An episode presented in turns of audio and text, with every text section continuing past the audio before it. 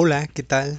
Este es Sama de Sama Viajes. El día de hoy vamos a hablar de un tema muy interesante que es cuáles son los documentos que necesitas para llegar, llevar y hacer un viaje. Es muy importante que sepas que necesitas cierta documentación para poder moverte a través de diferentes países, sobre todo en este mundo que actualmente y desafortunadamente es cada vez más inseguro. Empecemos por el pasaporte. El pasaporte sin duda es el primer documento que ustedes necesitan siempre para poder salir de su país y este viene en diferentes colores dependiendo pues el país en el que estés.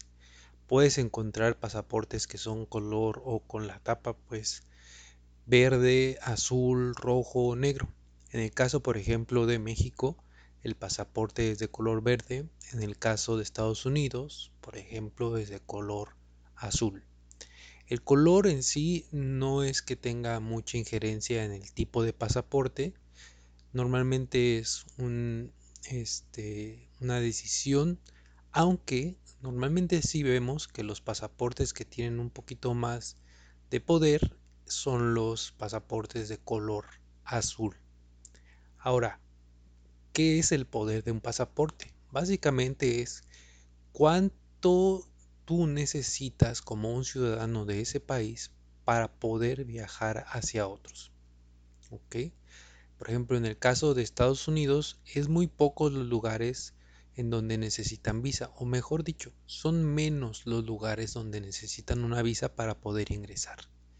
Eso se logra pues ya sea a través de diferentes convenios que tengan tanto comerciales como de cooperación con los diferentes países o por las ventajas de tránsito que ellos suponen y piden. En el caso, por ejemplo, de muchos otros países, pues necesitamos para poder ingresar a ciertos países un documento extra que es la visa. La visa es básicamente un permiso de ingreso o un permiso de traslado dentro de un país y para poder adquirir esta visa pues normalmente hay que ir a lo que son las embajadas o consulados de los diferentes países a los que queremos visitar. No están en todos lados los embajadas y consulados, pero eh, pues hay varias repartidas por diferentes países, ¿no? Y volvemos a lo mismo, esto o que exista una embajada un consulado tiene que ver con las relaciones que hay entre países. Ya hemos, por ejemplo, de repente escuchado noticias cuando dicen, bueno, eh, la embajada de tal país en tal lugar ha sido desalojada porque las relaciones entre estos países han sufrido algún percance, ¿no? Entonces, al momento que ese tipo de cosas pasan, pues es más difícil poder conseguir una visa. E igualmente, al contrario, hemos escuchado Ah, pues para ir a cierto país a partir de cierto momento en este punto ya no vas a necesitar una visa. Eh, para que tú puedas saber si a donde tú quieres ir necesitas visa, pues hay diferentes formas de hacerlo. Una de esas es, eh, hay un sitio que se llama visaslist.io. En ese sitio ustedes pueden encontrar por diferentes países los eh, lugares a donde tú necesitas visa. Entonces ahí eh, te aparecerá, por ejemplo, en diferentes colores y vas a ver que necesitas visa ya sea por periodos cortos, por eh, periodos largos, también necesitas visa incluso distinta para poder mudarte a algún país. Entonces hay visas de todo tipo, ¿no? Desde las visas muy sencillas como son visas de tránsito hasta visas más eh, complicadas que serían las visas de trabajo, ¿no? Normalmente para que tú puedas ir y trabajar en algún país, no es que puedas llegar como un ciudadano de ese país directamente, sino que tienes que hacerlo a través de un trámite, a través de los diferentes enlaces, eh, digamos, diplomáticos que, que hay, ¿no?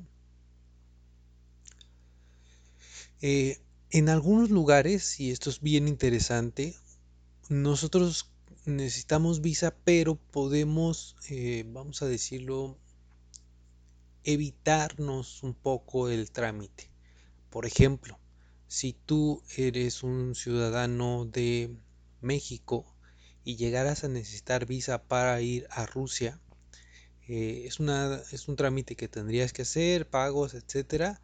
Pero si tú, por ejemplo, llegas a ir en crucero y un crucero embarca o desembarca más bien en Rusia, si tú compras un tour por medio del crucero, es decir, normalmente los cruceros tienen algunos tours que hacen o algunos este, visitas guiadas que tienen desde el crucero y hasta el crucero, o sea, salen del crucero, los llevan, visitan, regresan y los dejan de vuelta.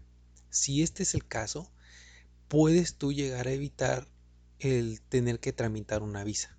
Y este es un punto pues muy especial, ¿no? Porque imagínate que eh, quieres hacer un crucero, normalmente los cruceros visitan diferentes puertos de diferentes países. Bueno, si tú vas a través de los tours de estos, de estos cruceros, pues mm, puedes ahorrarte no solamente la parte de trámites, que ya es tiempo que te puedes estar ahorrando y que es importante, sino también dinero en hacer los trámites que normalmente, aunque no es que sean muy caros, pues tienen su, su costo, ¿no? Entonces, es, es importante que sepas que para diferentes países vas a necesitar diferentes tipos de visa. Luego hay, por ejemplo, regiones que se han juntado, como es la región de eh, Europa, y ahí pues puedes tú pedir una visa para entrar a un país de la región y con esa misma visa puedes entrar a diferentes países de la región. Ahora, aquí es bien interesante porque esto puede ser, eh, tienes que tener mucha visión cuando vayas a pedir esta visa porque, supone tú, quieres ir a España, pides una visa de cinco meses, porque si tú vas a Europa, normalmente desde muchos lugares tú no necesitarías una visa si solamente estás menos de tres meses. Si necesitas más de tres meses, supongamos que vas a estudiar, entonces sí vas a necesitar visa de estudiante y te la dan por el tiempo específico en que tú vayas a estudiar. Entonces, Suponte tú que vas a ir a estudiar, vas a estudiar 5, 6 meses, un año, vas a pedir tu visa, la visa te la van a dar por 6 eh, meses, suponte tú, pero en las visas también dice la cantidad de veces que puedes tú entrar a ese lugar. Entonces suponte que te dan esa visa y te dicen que solamente puedes acceder una vez. Eso quiere decir que tú al momento de llegar a la región de Europa, podrías tú solamente ingresar una sola vez. Eh, ¿Cuál sería la desventaja de esto? Bueno, la desventaja puede ser que al momento de que tú quieras, ya estando ahí, estando en Europa, visitar algún otro país de, de esta región, bueno, quisieras ir y hacer otra vez un viaje, llegar, y al momento que revisen tu visa y digan, ¿sabes qué? tú tienes una visa de tanto tiempo, pero tienes solamente una entrada, misma entrada que ya utilizaste para llegar a España. No puedes volver a acceder por este mismo tipo de visa. Entonces, ahí podrían suceder algunas cosas. Podría no ser válida tu visa y te tendrían que negar el acceso a ese país de la región o podrías este, simplemente regresar al país de donde ingresaste por primera vez. Suponte donde estás estudiando, ¿no? Entonces es importante que tomemos en cuenta todo lo que nos dice nuestra visa para que pues no cometamos errores, ¿no? Al final de cuentas los documentos están diseñados desde la experiencia y las experiencias que han pasado. Entonces eh, tomemos mucho detalle de lo que nos dice nuestra visa. Eh, lo siguiente que ustedes van a necesitar siempre que viajen es un seguro de viajero. Y esto es algo muy, muy, muy, muy importante. ¿Se fijaron cómo lo dije tres veces? Es que es muy importante. Ahora, un seguro de viajero, ¿qué es lo que te va a permitir? Te va a permitir que cuando tú estés viajando, ya sea a través de una región, en un país o hacia algún destino específico, bueno, tú estés cubierto de que si te llega a pasar cualquier cosa, eh, este seguro te va a cubrir para ese tipo de enfermedad, para algún tipo de accidente, una cantidad específica para que tú puedas pues solventar tu enfermedad, tu problemática lo que sea. Es bien importante porque normalmente eh, estos seguros de viajero, yo te diría, vamos a requerirlos o vamos a comprarlos por una cantidad no muy grande. Y lo que sí es que nos van a asegurar por una muy grande cantidad. ¿Ok? Entonces eso lo que nos va a permitir es que si tú en algún momento de tu viaje tuvieres un accidente, ese seguro te va a amparar para que te puedan pues atender en el lugar donde estés y este que no tengas tú que desembolsar una cantidad extra mientras estás de viaje. Imagínate tú que tienes algún accidente, digamos menor, ¿no? No vamos a, decir que que tengas algo fuerte, vamos a decir que tuviste un accidente menor, eh, te golpeaste en el pie y te fracturaste un dedo del, del, pie, ¿no? Entonces vas y te tienen que atender y resulta que tú no sabes, pero los servicios de ese país en la parte médica pues son elevados, ¿no? Entonces, si tú no lo sabes, podrías estar gastando a lo mejor cuatro o cinco veces lo que te cuesta un seguro porque no tuviste un seguro adecuado y porque no estás amparado ante este tipo de eventualidades. Entonces, cuatro o cinco veces pagar lo que te puede costar un seguro, yo creo que vale mucho más la pena el poder prevenir que lamentar, ¿no? Entonces, este tipo de documentos del seguro de viajero es uno de esos documentos que vamos a invertir en él, pero vamos a invertir en él esperando que nunca lo necesitemos. Y eso es lo más importante, ¿no? Vayamos con la tranquilidad de que si algo llegase a pasar, vamos a estar protegidos, pero eh, esperemos que no lo necesitemos. Y pensemos en eso, ¿no? Estamos comprando un poquito de tranquilidad para nosotros. Entonces, el seguro de viajero, les digo, lo tenemos que comprar para el tipo de viaje que vamos a hacer. Si vamos a hacer un viaje a una región, vemos si existe el seguro de viajero que especifique la región eh, porque también eh, ya los seguros toman en cuenta ciertas cosas, ciertas experiencias, como decía yo, para poder eh, darte un precio adecuado y que primero o no sea superior a lo que necesitas y que sea lo justo, ¿no? Y sobre todo es que toma en cuenta lo, lo otro, ¿no? Es, tú vas a tomar un seguro de viajero. La mayoría de los tours ya lo incluyen. Entonces, si tú vas a comprar un tour, por seguro que, ya lo puede incluir. De hecho, revísalo dentro de lo que son las especificaciones de lo que incluye y no incluye los tours. Y, y si no lo incluye, tal vez ya habías visto uno, dos o tres tours y optaste por el que, por el que optaste porque era un poco más barato que otro. Y a lo mejor no tomaste en cuenta que el otro no tenía no, este que tomaste no tiene seguro de viajero y el otro sí. Entonces, eh, eso es importante también, ¿no?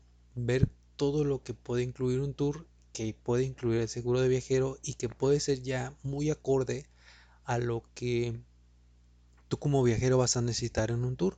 ¿Por qué? Porque es diferente lo que te puede pasar en un tour, porque ellos ya tienen muchas experiencias donde dicen, ah, ¿sabes qué? Aquí alguien se puede tropezar. Desde ahí ya alguien te puede decir, cuidado por favor con las escaleras, cuidado por favor.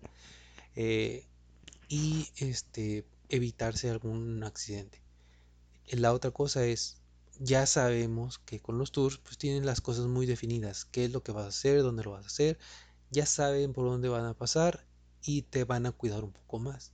Si tú vas por tu cuenta, está perfecto, nada más ten en cuenta que cualquier cosa que te llegue a pasar, tienes que estar protegido tienes que estar listo para cualquier eventualidad y en este caso los seguros te van a ayudar para esto ok entonces eh, eh, lo último que te puedo decir como documentos de viaje que vas a necesitar es información información de dónde vas a ir Eh, la información del lugar al que vas a viajar puede ser desde cómo se encuentra actualmente ese país, política, económicamente.